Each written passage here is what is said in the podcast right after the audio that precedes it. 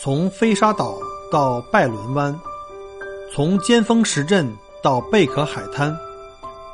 从巴罗沙谷到沉船海岸，请跟随麦克郭一起，让我带你走入精彩的澳大利亚。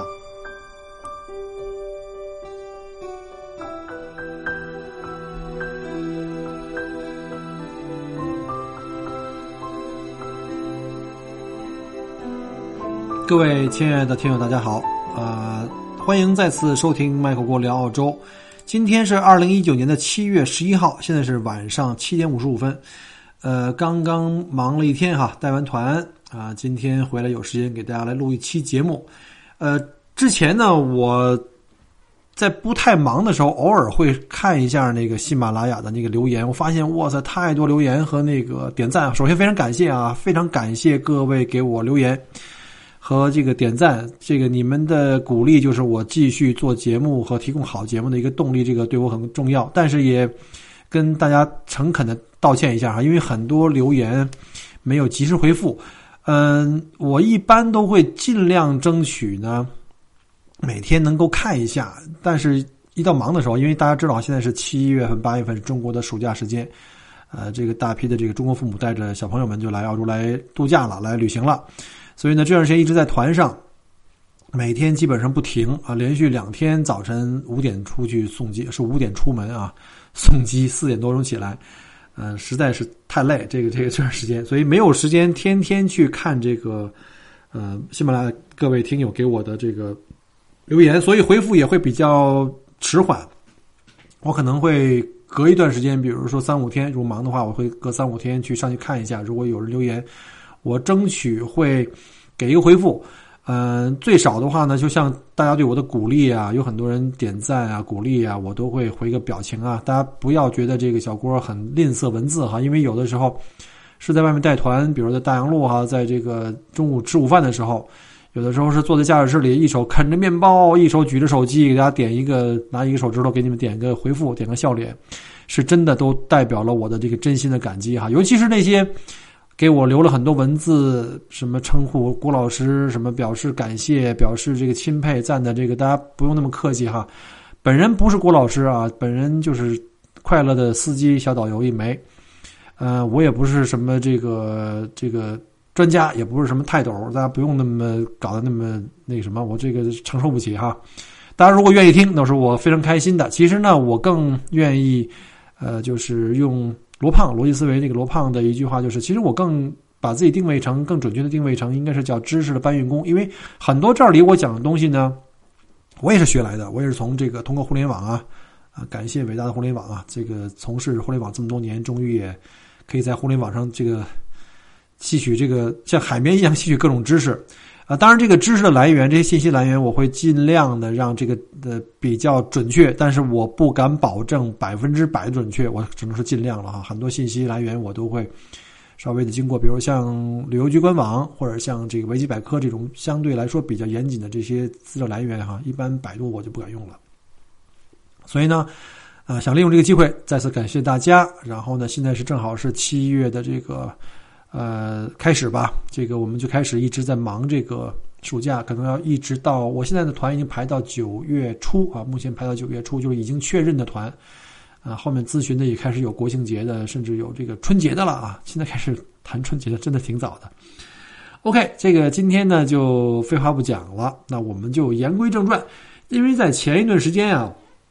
我在大概我忘了是一个月两个月以前有这个听友给我留言，我实在记不住名字啊，因为很多听友的那个号码那个 ID 好像是系统随机定的，我实在记不过来什么什么什么各种数字加英文字母的组合，我都不知道怎么发音。如果您是注册了喜马拉雅的这个这个呃正式的 ID 的话呢，或者用微信登录的话，它应该会显示你的名字，这样哈我会好识别哈，会好这个给您回复。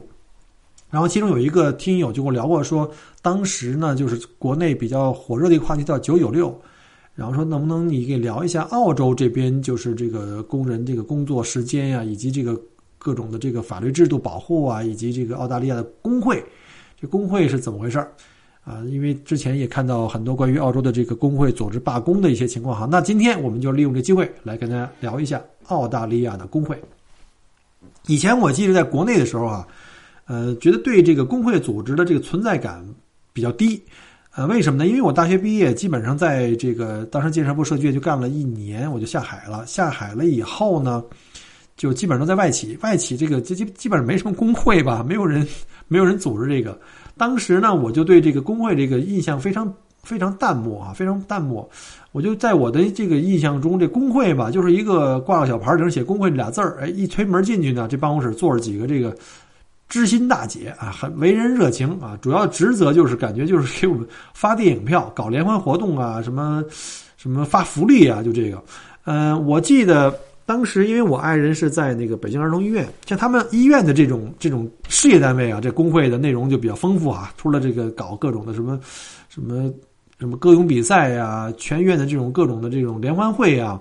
还可以发电影票，然后呢，每年呢还有各种千奇百怪的福利，他们那个。真的福利，我觉得是真的太好了，呃，以至于我们全家当时全家人的什么羽绒服啊，就是他今年发一件，明年发一件，或者是今年发羽绒服，明年发自行车，啥自行车啊？真的是自行车啊！然后呢，还有像什么蚕丝被啊，什么各种的小福利啊，什么书包啊，什么反正各种各样啊，这个这个已经完全不是原来我小时候理解中，好像以前的那个原来我在燕山长大的时候，那时候。东链啊，或者是燕化公司的这种企事业单位的工会，主要是以发电影票为主。好，那个这个工会呢，这是这是来自于这个中国哈，中国的工会这个印象，主要是这个印象。我觉得这个工会真的算是一个福利单位，我觉得非常好啊，非常好，都很羡慕在中国的这个各位同胞们。我就我就想啊，我爱人在医院交的那点儿那点儿会费，肯定赚不回来这么多福利啊，对吧？所以呢，各位在国内的这个。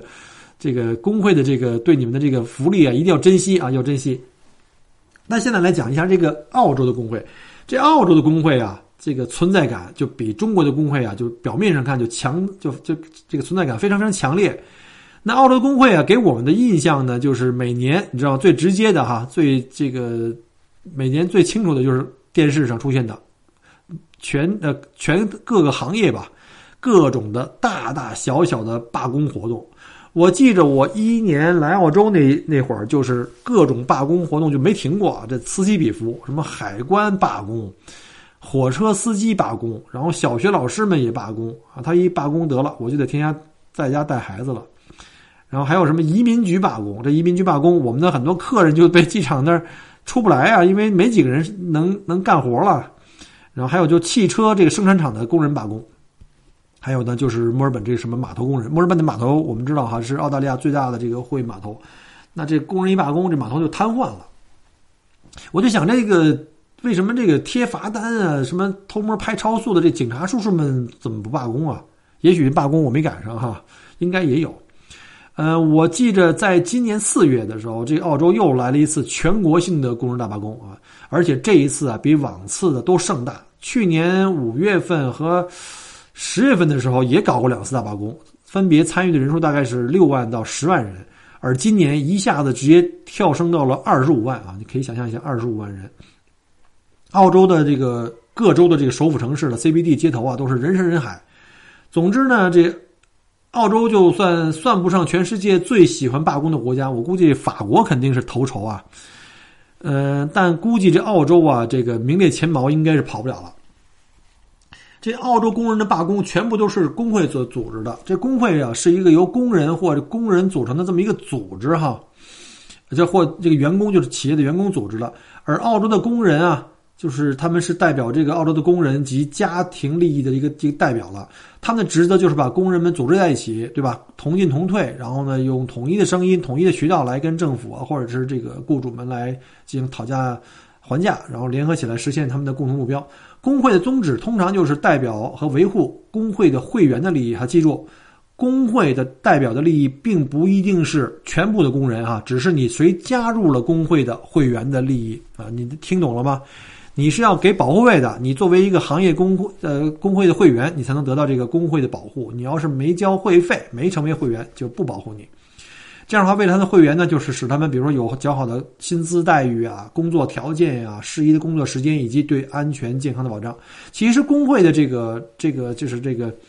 呃，它的成立的这个初衷啊，还是非常非常好的尤其在这个工业革命以后，这个工业发展的时候，很多那时候很多行业的工会的这个就是成立以前的这个工人的这个工作条件和工资呢是没有保障的，而且呢，工会呢是这个维权和协调劳资关系的一个重要手段。首先呢，我们知道在澳洲呢，就这个工会的体现在哪儿呢？就是通过与这个政府协商。和借助两院，我们就是这个参议院、众议院的作用呢，使工会的主张和声音影响政府有关的法规政策的制定啊。呃，为什么它能影响到两院呢？我们后面会讲，他们跟这个参议院、众议院的这些议员们有哪些联系，千丝万缕的联联系哈。第二个呢，就是代表了这个工会的会员与雇主实行这个集体协商谈判制度，啊，签订集体协约啊，协约必须经双方同意，是保护这个雇员利益的契约，这个是非常非常好、非常。对的啊，非常非常正确的，非常正能量。这不能随意的这个损害员工的利益。啊，三是呢，向地方劳资关系这个协调委员会申请调停。如果要真的跟雇主有什么任何的这个冲突啊，或者这种争议啊，就可以找这当地的这个劳资关系仲裁委员会来进行仲裁。啊，还有一个第四呢，就是设立一个他们工会内部的这种福利基金啊。五呢，还有就是建立为会员服务的义务法律服务中心呢，他们有长期雇佣的自己的律师，给你提供这种。义务的法律的援助是不收费的，但是你前提是必须是工会会员。呃，可能啊，这个在近些年，尤其在进入到这个现代社会以后，这工会啊，在工作时间上啊、工作条件上跟保障上面，基本上没什么大的文章可以做了。我们知道，那西方国家现在还是蛮透明的哈，管理的这个工作时间也好，还是工作条件。那我看这些年啊，就是在澳洲这些年罢工啊，基本上都是围绕着这个薪资，就是钱啊，一个字就是钱。薪资报酬这个主题，基本每一个行业的罢工都是跟这个加薪没有达到工会的要求和期望值，或者跟这劳资方没谈拢，然后就一言不合就罢工啊，然后就冲上去上街了。听过我的以前节目的这个朋友们能可能还记得哈，澳洲呢是这个全世界最低薪资最高的国家。我们知道哈，要定义一下什么叫最低薪资呢？就是政府啊对每一个行业，比如像餐饮行业哈。每小时挣多少钱？有一个最低标准，你不能低过这数。你往上高那是没有上限的啊，你往低就不能低过这数。那从二零一九年的七月一号以后呢，这个马上到了哈，啊不是已经过了哈，已经开始了。澳大利亚的最低时薪已经上调到了每小时十九块四毛九澳元，就是折合成人民币啊，大家可能容易理解哈，是九十三块一毛四。这是什么呢？是针对。餐饮服务业就是你在餐馆里那些普通服务员啊，什么不管是端盘子、这个做饭，不是还不是大大师傅，好像是端盘子呀、什么点单啊这种普通的服务员，每小时的这个薪资哈，最低薪资是九十三块一毛四人民币。那这个周薪哈，因为我们知道蓝领工人一般是习惯上这个文化习惯上是用周薪的，每周发工资的，那就相应的变成了七百四十块八毛钱澳币。那折合成人民币就是三千五百四十点二七元每周啊，这是周薪。那也就是说，一个月折合一个月人民币，一个普通的餐馆服务员能挣多少钱呢？那就一万四人民币左右哈啊，这个就是这是最低值啊，起步价。就是你如果是一个全职的餐馆服务员，而且呢，这边上面后面我会讲哈。呃，他的工作的这个要求是每周这个五天，总共的工作时间是三十八小时啊，三十八小时啊，不是这个像我们国内常说这九九六啊，这是不可以的，在澳洲绝对不可以，不是不能，而是说你要是让他加班的话，这加班费会非常非常贵的。那我们知道这最新的薪资啊，是比上一年二零一八年度啊上涨了百分之三，这个涨幅比去年还低了一点一八到一七年的涨幅是百分之三点五啊。为什么是这涨幅呢？基本上是基本上要靠近这个叫做这个 CPI 啊，这个这个呃消费者指数或者是通货膨胀指数，这个要跟这个要保持这个同步。呃，但是呢，今年的这个涨幅啊，比当时工会要求的这个低了一半啊。当时工会的要求是多少呢？要百分之六啊，要百分之六。呃，这个从哪儿这出处？为什么要百分之六啊？这工会对工资每年涨幅这要求，基本上是一个漫天要价的过程。我也觉得特奇怪，这整个国家的这个 GDP 发展速度啊，这个增值有多少呢？你们就就要了百分之六啊！这个真的是他们从来不考虑这国家整体经济状况。现在澳洲从大概从一二一三年开始就经济开始下滑，经济就不太好。但是工会不管，我不管你这个环境好不好，你你这个企业主有没有钱，反正我就要百分之六。最后没谈拢，他没谈拢的话，就只好就罢工嘛。呃，作为一个曾经的小业主啊，这个我呢，这个呃，当年呢也是开过 Subway 的，所以呢我作为一个就是小老板来说呢，也是特别理解在澳大利亚呢做成这个，就是做一个小的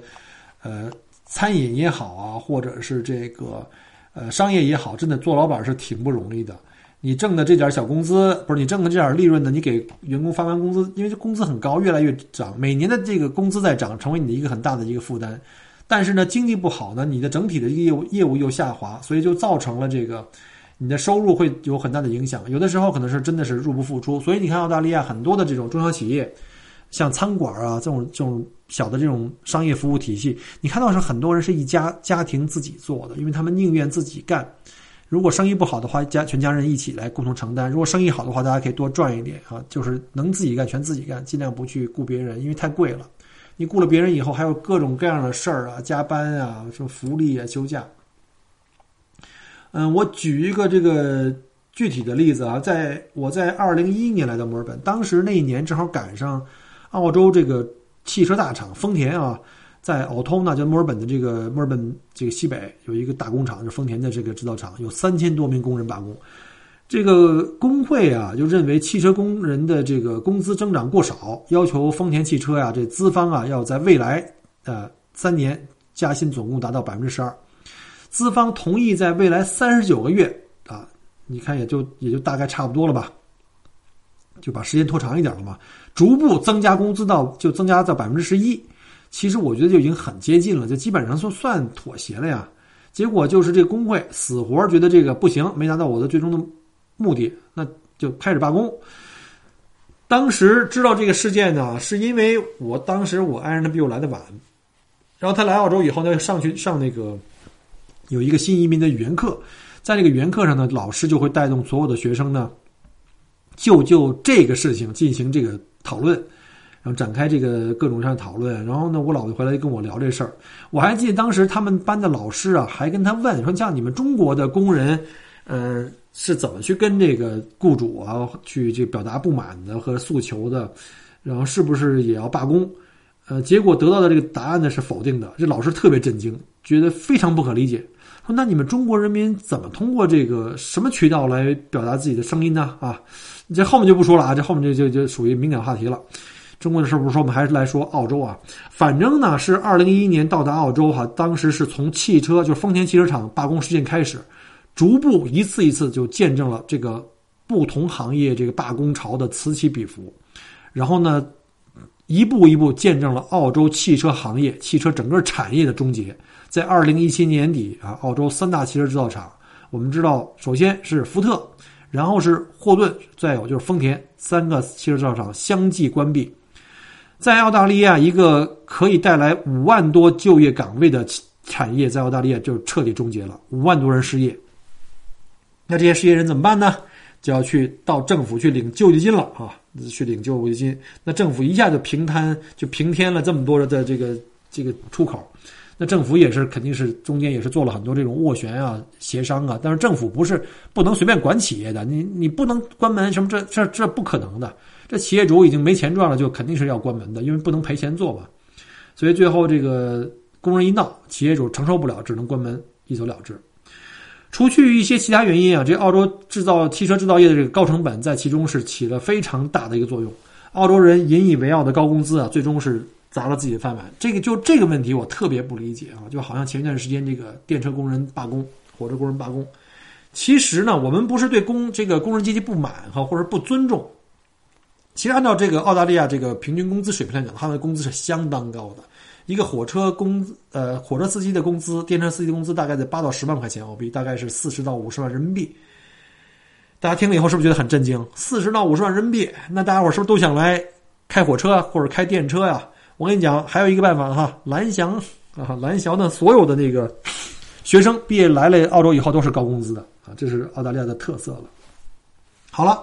那听。各位听我说了这么半天，那肯定会觉得，那这澳洲的工会也不是一个什么好组织，怎么有点听着像邪教啊？把这澳洲的经济给拉向了泥潭啊！完全不考虑国家整体经济的状况，一脑门子就一发热就开始要涨工资啊！这确实是事实啊！工会的这种做法呀，受到了很多人批评啊，尤其是我。呃，主要是当然不是我了，这个澳洲的这个政界和商界人士。因为只有成功的企业才有可能提供更多的这个就业机会，还才有可能给大家提供持续的这个收入啊、工作条件啊、各种福利，对吧？还可以通过这个企业主的这个企业的这个交税，可以给国家带来更多税收啊。这税收又会返回返回，通过福利啊返回到这个老百姓身上去啊。但是如果你这个没有这个企业发展这生产力，没有这些就是这些呃。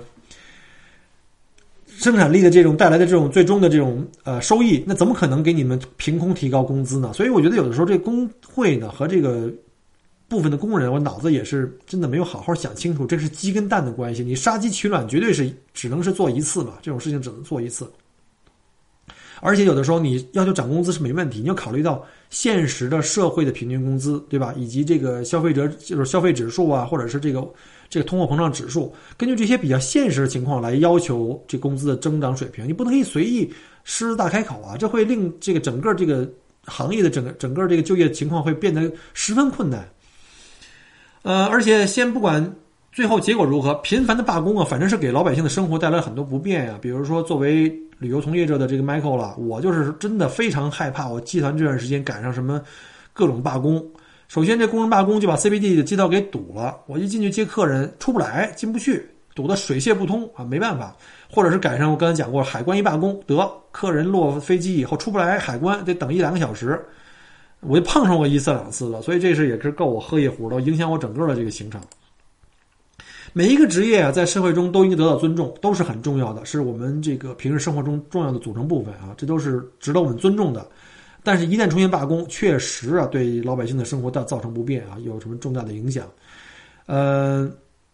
其实我只是说，不是说工会不能去罢工，我说你要合理的要求自己的这个利益哈。像他们这种老是这种一根筋的搞阶阶级斗争式的这种套路，我觉得这个不一定符合这个雇员、商家以及广大社区的这种长期跟短期利益啊。我觉得一定要理性，他们这个缺乏理性。不过呢，评价任何一个事情呢，就不能单看一方面，我们要多方面看哈。尤其在不同的历史阶段，任何人也不可能全身都是优点啊，或者全身都是缺点，对吧？也不能这个人再坏，也不能一辈子总干坏事不干好事，对吧？是工会呢，其实也是这样。他曾经的作为啊，在历史上的某个阶段是非常非常好，受是非常非常受欢迎的。但随着这个历史的变迁啊，他如果还是沿袭着这老一套，一言不合就闹事儿、就罢工啊，这就让人比较反感。呃，在最开始的时候，澳洲的工会啊，确实是为广大的工人阶级做出了重大的贡献啊，这是不容抹杀的。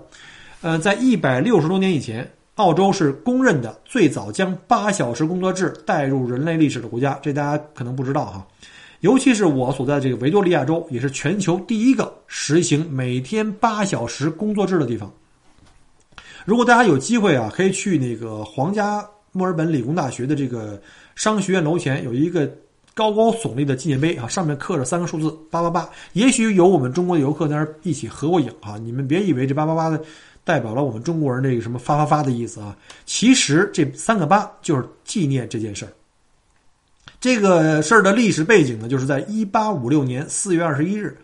这墨尔本当时有很多这个石匠啊，知道就敲石头那些石匠。他们就停下了手里的工作，然后在工会的组织之下游行啊，到刚刚成立不久的这个州议会门口，然后为这个八小时工作制而抗争。所以呢，八八八就代表着每天工作八小时，然后呢，八小时的工作，八小时的休闲休息啊，还有呢就是八小时的娱乐，这是这这个八八八的来历。呃，这次抗争啊是世界上的第一例啊，全世界第一例。数周以后啊，工人们的八小时这个工作制就被争取下来了。随后啊。就被推广到了其余的行业和全球的各个国家。这个工人们也是人啊，对吧？人们都需要的不仅仅是生存哈，而且是要生活的，对吧？这个如果干啥都搞这个，现在这时髦这个九九六，这个如果不考虑这个员工的生存质量，他们的这个情绪，我觉得这种企业如果就算是有发展，赚了很多钱，意义何在呢？对吧？意义何在呢？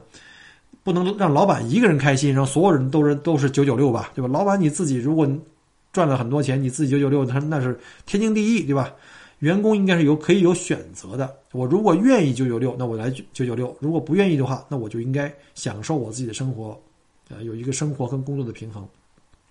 否则的话，这生活的未来就不是什么诗和远方了，那就变成了 ICU 了。你看现在我们的生活压力这么大，对吧？各个行业，不管是这个 IT 互联网，当年这个小郭在的这个行业，包括像金融啊，现在各个的行业都很辛苦。所以呢，大家一定要珍惜眼前的这个这个生活哈。就我们工作的目的是为了生活服务的，而不是说我们活着是为了工作，对吧？这个这个逻辑关系还要搞清楚。啊，一种这个诉求啊，有存在的这个合理性，就会被人们普遍的这个社会的接受跟拥护。所以当时的这个工会啊，是非常受到这个支持的。为了保障这个澳洲员工的合法权益啊，澳洲制定了非常严格的法律，规定了这个全职员工啊和非全职员工每周的最长工作时间是。法定规定是他三十八小时，也就是说每天工作，每周工作五天，然后每天工作七点六小时，不到八小时，这是法定工作的这个时间。如果员工在正常的工作时间以外超时工作，那雇主必须支付这个额外的这个倍率，就是我们叫做这个叫做那个 penalty rate，以及这个超时加班费用。好，喝口水啊。而这个不同的行业呢？有不同的节假日的这个薪资要求，呃，我们就以这个经常会在节假日工作的这个酒店业为例哈，因为酒店业是不可能停业的啊，这越是节假日越越忙，所以呢，他们经常加班。在节假日的时候呢，全职或兼职的员工啊，有权获得平时这个百分之二百二十五的工资。你记住啊，所有公众假期，这个你的这个工资都是翻番的啊，翻番的，这就已经本来底薪就很高了。你想平均每小时一百块钱的餐馆服务员，你要是一下翻成二百二十五，那就二百多块钱一小时。哇塞，一天一小时干二百多块钱，比如我能干八小时，一千六啊，一千七啊。我估计在国内得是白领吧？这一天干到一千七八的收入，人民币应该是白领了吧？我觉得。而临时工呢，有权呢获得比平时的这个标准工资啊。增加到百分之两百五，因为这个临时工是随时可以被老板这个缩减这工作时间的，所以他们的这个加班的这个会更高。而且，如果这员工要是在晚上十点到十二点工作的话，要额外获得百分之十的这个工资，就是比你的那个呃超时工资还要更高，因为是夜班工资。如果是凌晨，就是那种更辛苦的哈，凌晨十二点到第二天早上六点是属于夜班工资的话，那要再增加百分之十五，那这个加班费。就特别特别高了，像反复的往上叠加，那他搞这个这么高的这个这个叠加有什么用呢？这原因有两个啊，一个呢就是非常不鼓励这个雇主要求员工加班。大家可能有经历哈，去这个欧洲旅行啊，或者去澳洲旅行，很多商店五点钟关门了，甚至有一些餐馆或咖啡厅哈就关门了。啊，第二个刚才我讲过，就是他们如果雇主你非得要求工员工加班，就肯定你雇主是有钱赚的嘛，那就必须得。支付更高额的费用啊，来这个惩罚你这个雇主让员工加班的这个目的。像我们做旅游服务的时候呢，司机一般一天的服务时间是不超过九小时的，因为你工作正常工作是八小时，其中呢有一小时午餐时间，对吧？加在一起九小时，这个已经是比较长的服务时间了。如果出现超时的话呢，我们就要按照这个翻番的这个时间要给这个司机，我们的司导呢来付这个超时费用。而且超出正常的工作时间的这个接送机，也像尤其像早晨这个什么什么七点以前呀，什么晚上八点以后啊，都要给这个司机额外的这个增加的工资。所以呢，这个在这边我们做旅游业的老板们也是真的不容易啊，也是真的不容易。呃，所以呢，在这个一般就是特别早的接送机啊，或者是这种超时的这种可能性的话，一般我都亲自自己来了，因为实在是发发不起啊，实在是发不起这个超额的工资啊，因为利润就那么多嘛。所以呢，也是给各位这个听客们、听友们，给大家一个一个 heads up，对吧？不过可能大家可能会知道，好像各位这个小郭接过的客人们，可能你们都有心里都有数的。就是我们去大洋路，有的时候经常就是或者去飞利浦岛，经常都一定是要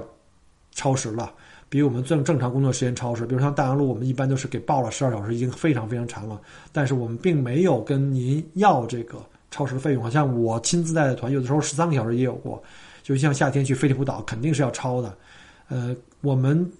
就是凡是参加过小郭的团的，好像我没有跟任何人真正是真正意义上收过任何的这个超时费吧，对吧？那个，所以也请各位理解啊，不超啊是我们的这个情分。那如果超了，我们要是跟您要啊，也是本分啊，也是法律保护的。有了完善的法律作为保障啊，这个这个什么呀？这个员工们也都是非常非常的厉害了，就是非常有底气了。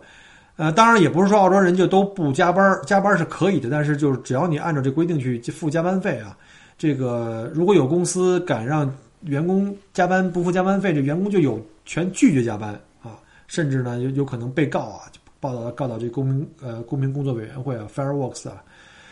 然后呢像这种情况呢是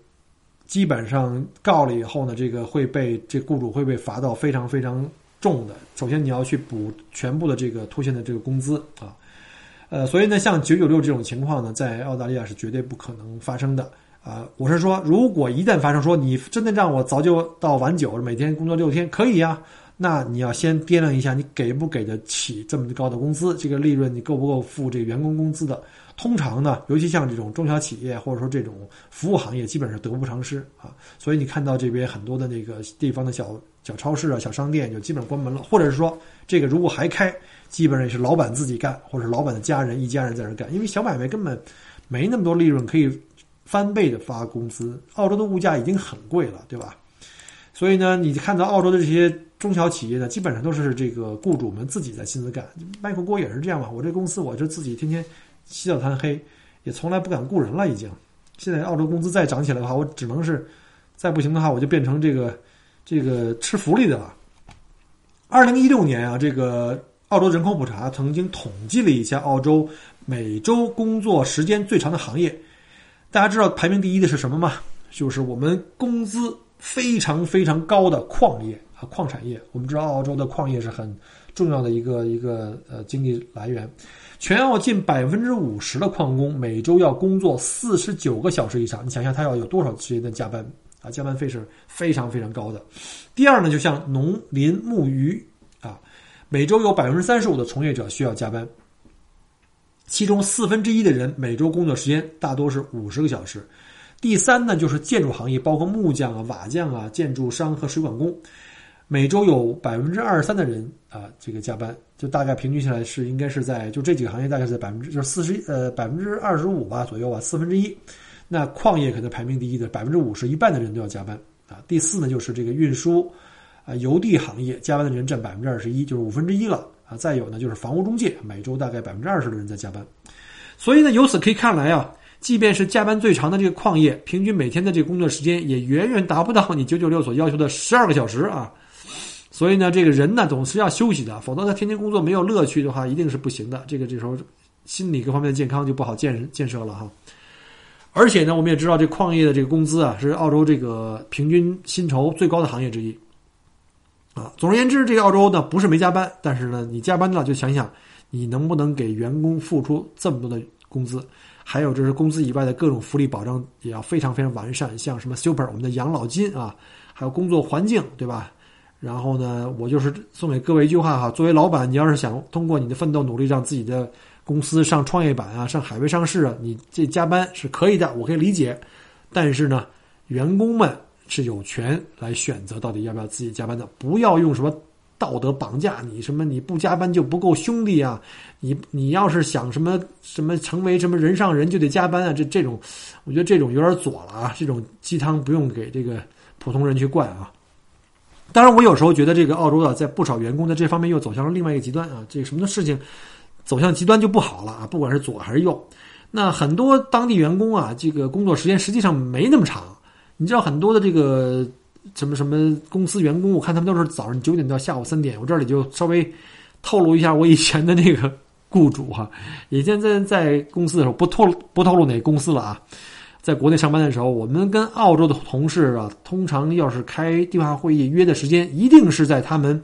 这个下午三点以前。我说你们为什么就不能三点以后开会呢？他们就跟我说：“这个我得去接送孩子呀，因为小学和中学是三点和三点半放学啊，我们就得凑合他这时间。因为在澳洲啊，真的是家庭至上啊，接送孩子比上班还重要，不能耽误。”什么加班啊，工作都得靠边站，所以我们也不好意思影响人的生活。当时在国内的时候非常苦逼啊，每天加班没人给钱，那出差呢加班的很正常，非常非常羡慕啊，流着口水。结果现在来到澳洲以后，发现真的是这样的啊，真的是这样的，这是不是有点过分啊？我就不说了啊。反正我觉得这个来澳洲以后啊，你觉得这个上班的这个时间过得很快的，因为你想九点上班对吧？下午三点钟走了接孩子去了，这一天没干多少小时就完事儿了。中午再吃个饭，你总共也才干四五个小时。然后呢，这一天呢，这个短了很多，因为每天就是工作时间短了嘛。从每天从早晨九点钟送娃上学，我觉得中国好像是七点还是七点半孩子要到校了。我们这边的学校都是九点钟，就是九九点以前吧，送到学校就完了。然后三点放学，然后我就觉得在这边生活的每一天里面，最多的时间是陪孩子在一起啊。就是当然这前提是我没有有没有带团了，回家以后就跟着孩子们一块儿打游戏啊，吃喝玩乐了，就过日子。嗯，所以这个时间过得很快。好了，这扯得有点远了哈。那个，我还是扯回正题，就是通过这个对工会和这个澳洲的这个法律的这个介绍呢，我呢就想奉劝一下，就是我们的这个听友群哈，现在我有几个听友群，现在有除了我们这个澳大利亚这个总的群之外呢，我们在各个城市哈，因为这个总的群里面有各种的什么幺八八幺三二的这个登录的没登录的，后来呢，因为这个各省的各州的都有啊，比如像昆州啊、新州啊。还有在维州啊，还有南澳的，甚至还有我们的首都堪培拉，各个这个地方的开始有自己的分群了哈。我们的群越来越多了，所以插个广告，如果各位要是想来澳洲，不管是读书啊、留学还是投资移民，啊，如果想加我们的群的话，可以在后面加我的微信啊，到时候我拉你们进各个群，大家可以去找到自己的啊这个新邻居们，可以去请教一些移民前后的一些啊经验啊，避免一些坑。好了，那我们再绕回来哈，我就想要对这个我们投资移民群的这些幺八八呀、幺三二们就给一个建议：如果您来到澳洲来做一些投资啊，尤其是要面临经营自己的生意的话呢，你很可能啊十有八九是要雇佣员工的。那这个时候呢，这个可能你做过的做的是小生意，那这个工会啊可能离你还不太近啊。这个如果你要做餐饮餐饮的哈，餐饮的我还真不知道原来我的店的员工们有没有工会啊，至少我不知道啊。但呢，有一个机构你一定要知道，叫 Fair Work，叫公平工作委员会。Fair Works 呢是非常非常离你非常近的。你雇的员工啊，一定在这个雇员工之前认真了解，作为雇主你需要有哪方面的注意事项啊，包括这个这个雇佣员工的通知书啊，就是什么什么时候开始雇佣的，这工资水平啊，还有像这个 Super 的这个数字啊，还有这个工作时间以及公司，就是这个员工的这个是全职啊还是 Part Time 啊，一定要搞搞清楚。以确保您没有任何的违规，啊，包括对这个薪资、休假、工资单啊，以及甚至将来终止雇佣关系所有的流程都要搞清楚。如果你要不清楚，最好呢也问一下您的这个呃财务公司或财务顾问哈。甚至在工作场所哪些东西是敏感话题啊？什么不能性别歧视啊？不能什么语言歧视啊？什么性什么性骚扰？这各种敏感话题都要注意啊，否则任何问题可能都会被投诉到这个 Fireworks 啊。呃，你们愿意的话，可以上这个网站，叫三 w 点 fireworks 到 com 到 au 啊，这个网站有中文呃中文的这个介绍，你们不用担心这语言问题。我们来做移民的呀，一定要遵守这相规的法律啊，一定要按照这个规矩来，不要因小失大，最后得不偿失。当然了，能自己干的就自己多干点但是这个真干不了或者太累的，需要雇人就雇人吧。我们毕竟不是过来插队的，对啊，不是来上山下乡的。我们就是来顺顺利利把这身份拿到啊，挣一点小钱啊，养家糊口就好了。同时也给这个澳洲呢带来一些贡献，比如解决这些就业呀，给政府一些税收啊，对吧？这个也是对的，因为我们必须要这个用利益来交换吧。呃，如果要是真的克扣员工啊，耍小聪明的话呢，你要是在移民过程中有这么一笔被被告过的痕迹，那估计你的签证就要完蛋了。所以呢。我感觉在澳洲当小老板真的不容易，员工都是大爷，人家旱涝保收，行情好坏的跟人家没关系，所以呢还是哄着点啊。我一般都是对我们的小伙伴们都是很关照的，这个什么生日啊、送礼物啊，还有什么节日啊、什么请大家去看电影、发电影票啊，我就搞得像这个福利工会一样，这老板就变成福利工会了。还有每年逢年过节，如果店有这个大修的时候，很不容易哈，一年有那么三天关门的时候，还要请大家到我们家里去 barbecue 啊。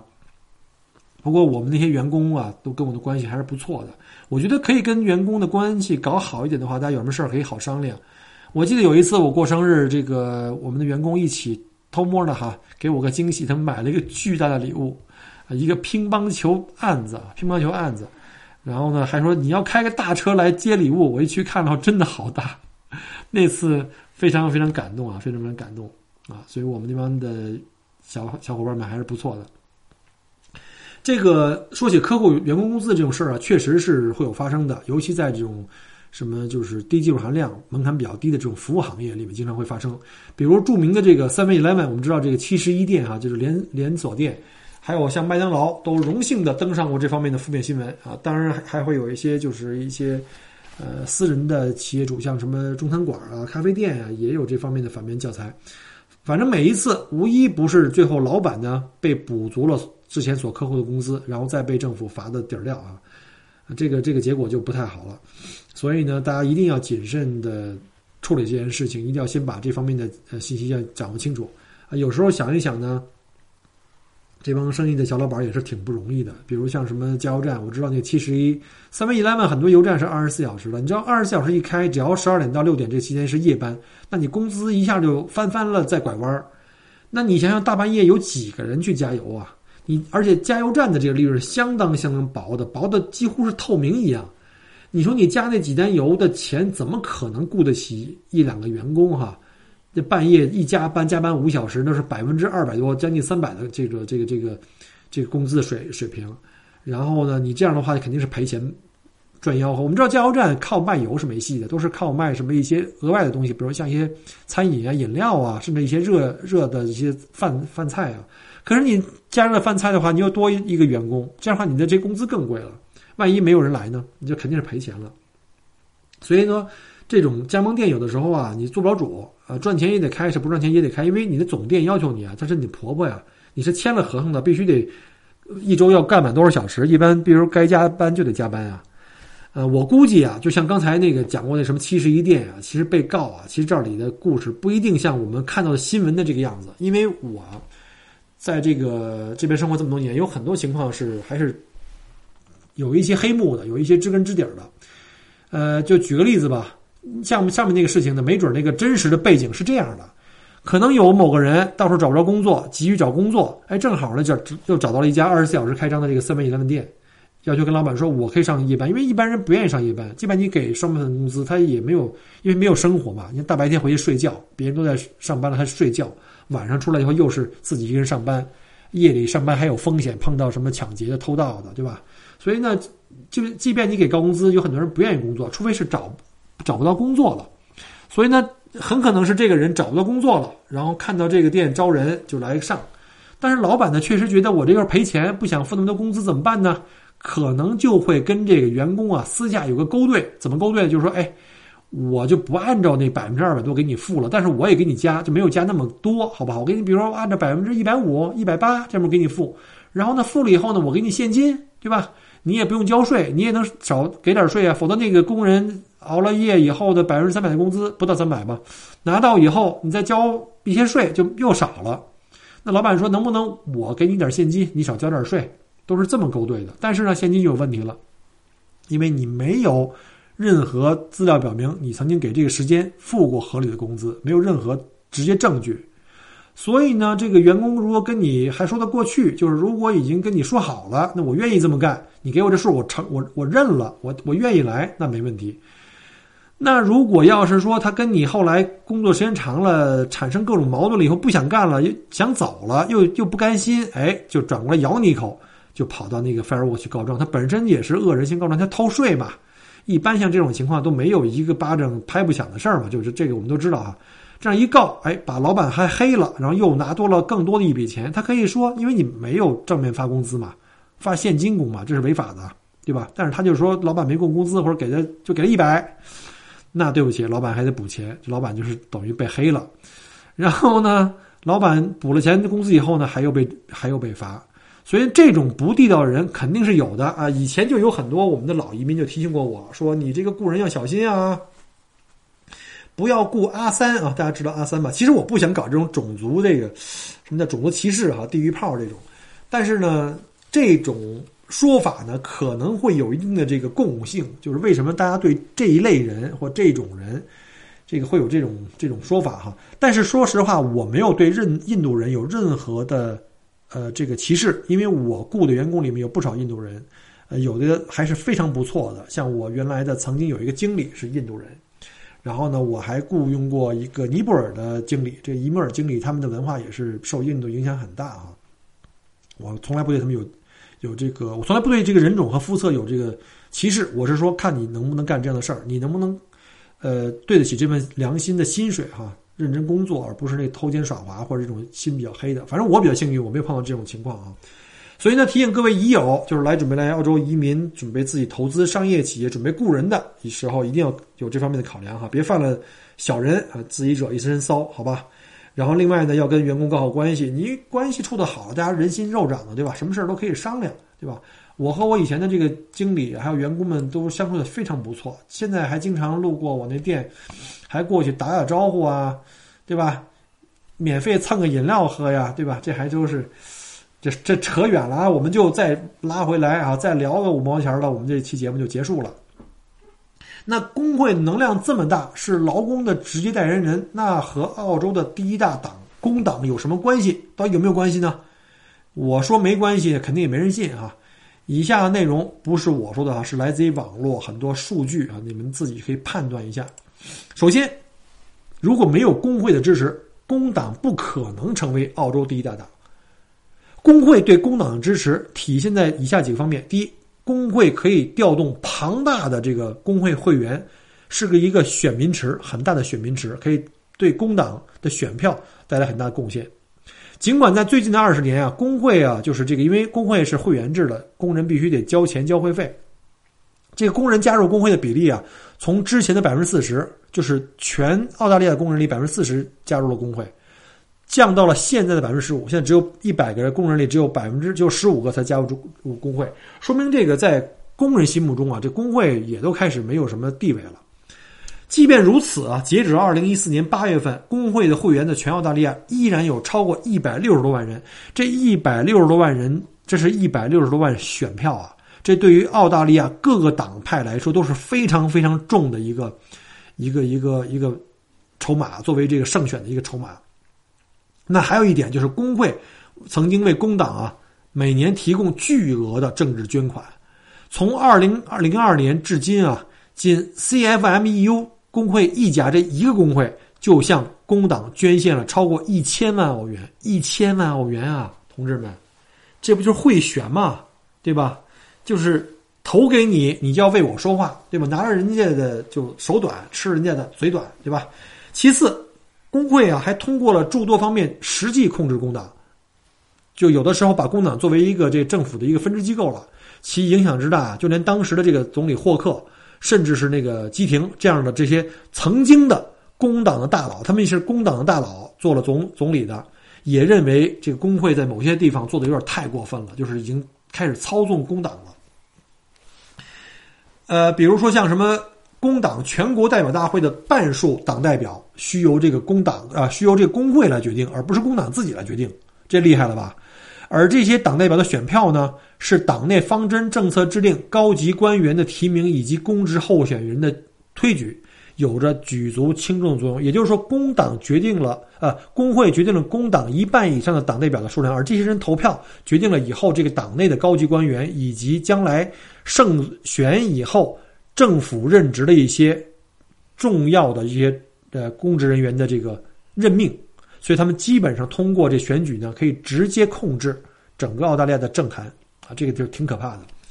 然后呢，工党几乎半数的联邦参议员与众议员都有这个工会的背景，半数以上的前排议员，就是议员里面的比较资深的哈，那基本上都是前工会的领袖啊。啊，这是工党的人啊！你想，工党跟工秀跟这个工会有很多人都是一张面孔两个身份。曾经的工党的这个领袖变成了这个啊，曾经的工会的领袖变成了工党的这个议员啊。所以，议员们大多数的这个幕僚派都是为工会选派，并且为工工会来服务和说话的代言人。所以呢，我们可以想象一下，这个工党跟工会到底是一个什么样的关系，基本上穿了一条裤子。工党在中呃中央层面的所有的政策的制定呢，都必须征询工会的这个意见。哎，这就是直接参与的我们的执政了。工党执政期间，工会成员在出掌啊这个政府机构以及对外的这个代表团方面享有优先权。就是说，如果工党一旦执政，那工会人员就有可能成为政府的这个首脑，甚至是驻海外的代表。这是赤裸裸的走后门，大家一定要看清楚工党的这个本质哈。还是那句话，屁股决定脑袋，所以他们的这种利害关系决定了他们的这个。投票的纲领，还有就是将来工党如果一旦得得票，呃，获这个这个绝大多数获选的话，获胜的话，成为执政党的话，那对澳大利亚的经济是非常非常大的这个一个冲击。澳大利亚的两党啊，都是通常都是轮流执政的，一直是由这个自由党加上这个国家联盟党，其实它是由自由党和一些小党派的一个组合的联盟，那和这个工党这两个两大这个阵营之间交替进行，并呈现出来比较鲜明的特点啊。什么特点呢？就我刚才讲过的，在经济方面，每当工党执政，大力推行福利及劳工保护，所谓就是我给你们承诺各种的福利，只要你把票给我，带有非常浓厚的这种劫富济贫的色彩。什么叫劫富济贫？企业家没钱赚，我不管你，那你也得把钱从兜里给我掏出来，即便企业家应该有他自己应得的那一份，这些工会是不管的，结果造成了很多。澳大利亚的一些大的行业啊，尤其是劳动密集型的行业，纷纷关门或者是缩小这个生产产能，然后呢，就造成了澳大利亚推高了，不停的在推高劳动力的这个成本，其劳动力成本的增速呢，与这劳动生产率的这增速之间的差距位列西方十大经济体之首。所以我曾经在以前节目里曾经说过哈，工党呢以及工会就是澳大利亚经济发展的毒瘤，这是有依据的。因为你承诺空口白牙承诺给这个老百姓这个投票拿着投票换高额福利，这完全是就是饮鸩止渴嘛，往往会给这个政府留下庞大的债务，而这个债务最后由谁来偿还偿还呢？还是全体人民的这个税收啊，还有企业的税收来共同承担。可是你们玩命的去这个鞭打企业主，企业主跑掉了，跑到别的国家去投资了。那谁会给你交税？给你交税来养这国家呢？你你这些福利是依据基于什么样的一个呃这个债务基础之上呢？我们的依据是我们的 GDP，基于我们的税收。可是交税的人被你逼走了。总之，工党注重的是所谓的什么公平啊，什么员工的福利呀，甚至是这个各种各种的如何来将这个蛋糕分出去啊？就是有多少饭，我们赶紧全分掉。而自由党和国家联盟党的执政期间呢，他们主要是什么呢？因为自由党主要是一些是银行家的代表啊，或者企业主的代表，他们有很多是这个经济上比较强啊，大力扩大这个贸易啊，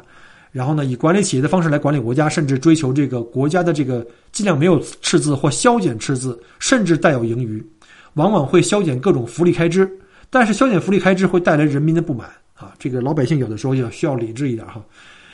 总之呢。这个自由党加上这个国家联盟党呢，注重的是对国家来说如何更有效率，如何能够对国家来说呢提高经济，带来更多的这个创收，能够带动我们的就业。最后长线来说的话，是给国家带来更多的蛋糕。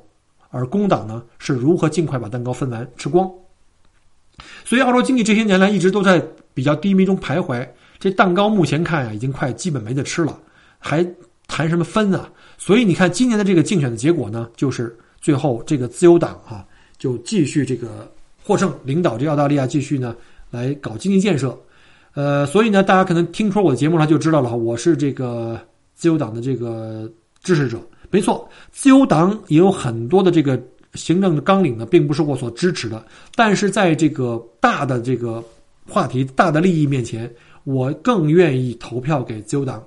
而不能投靠给那些败家子儿、那些工党以及这个工会啊！这个希望呢，澳洲的经济呢能够越来越好。希望呢，我们在澳洲的所有的邻居们永远都有好吃的蛋糕分，好吧？好了，因为时间关系呢，我们这一期就介绍到这里。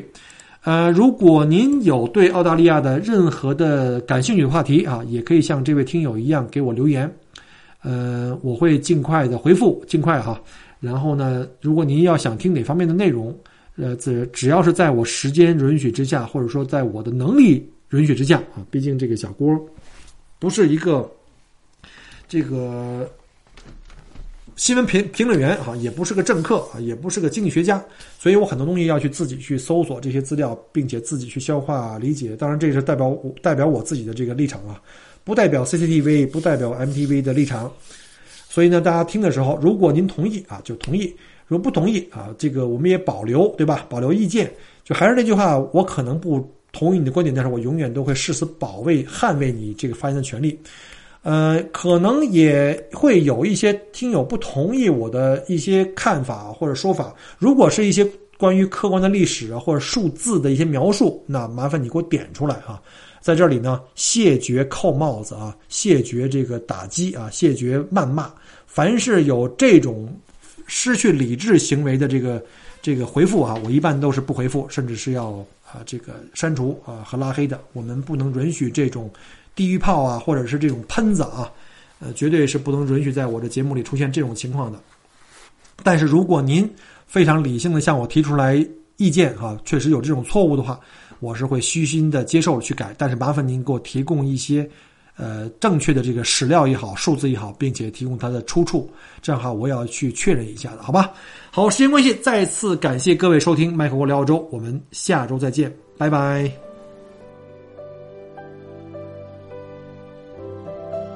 很荣幸您的收听和关注，如果您喜欢我的节目，请您把它转发分享给您的朋友们，同时，也欢迎您线下跟我留言互动，除了喜马拉雅。也欢迎您加我的个人微信，并关注我的旅行服务公众号“墨尔本精品旅行”。